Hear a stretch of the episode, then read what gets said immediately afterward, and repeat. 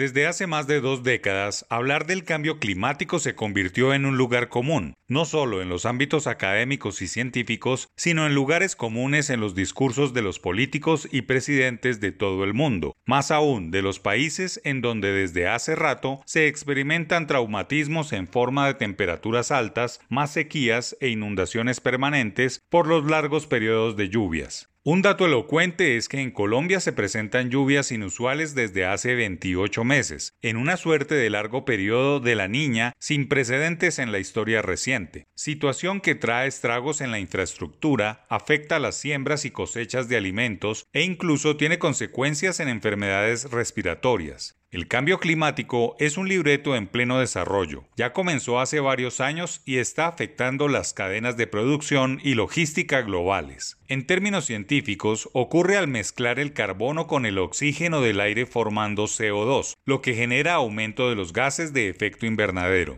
Las causas son distintas y van de acuerdo con el desarrollo de los países, pero el hilo conductor de eventos siempre es el mismo. Uso indiscriminado de combustibles fósiles, deforestación de selvas y bosques, producción de residuos y nula preocupación o control por los usos de los recursos naturales en todos los rincones del mundo.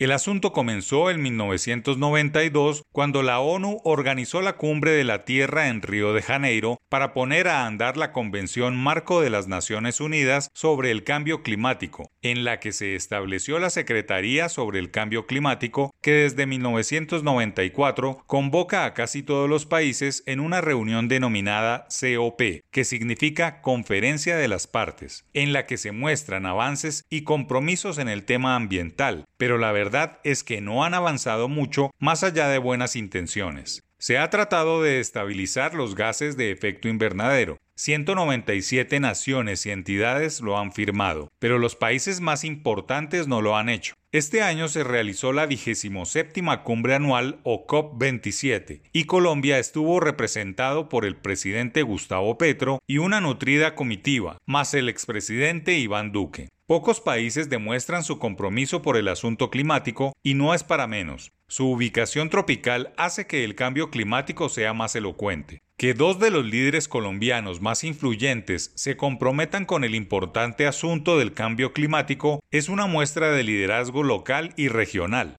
Pocas veces este tipo de sensibilidades se presentan en el ambiente político en el que las diferencias ideológicas y de economía de mercado se juntan en un mismo propósito de alto impacto local e internacional. El problema es que andamos bien en diplomacia externa, pero mal en políticas públicas locales. La Amazonía, los páramos, los parques naturales, la Orinoquía siguen siendo devastados por campesinos y constructores que amplían la frontera agrícola o hacen explotaciones urbanas sin control. Todos los planes de desarrollo de pueblos y ciudades no son sensibles a lo ambiental. Todas las actividades humanas han aumentado los gases de efecto invernadero en Colombia, sin que alcaldes y gobernadores hagan algo real para adecuar sus políticas a un comportamiento en pro del ambiente. Mucha actividad política en el exterior, pero pocos avances reales en lo doméstico.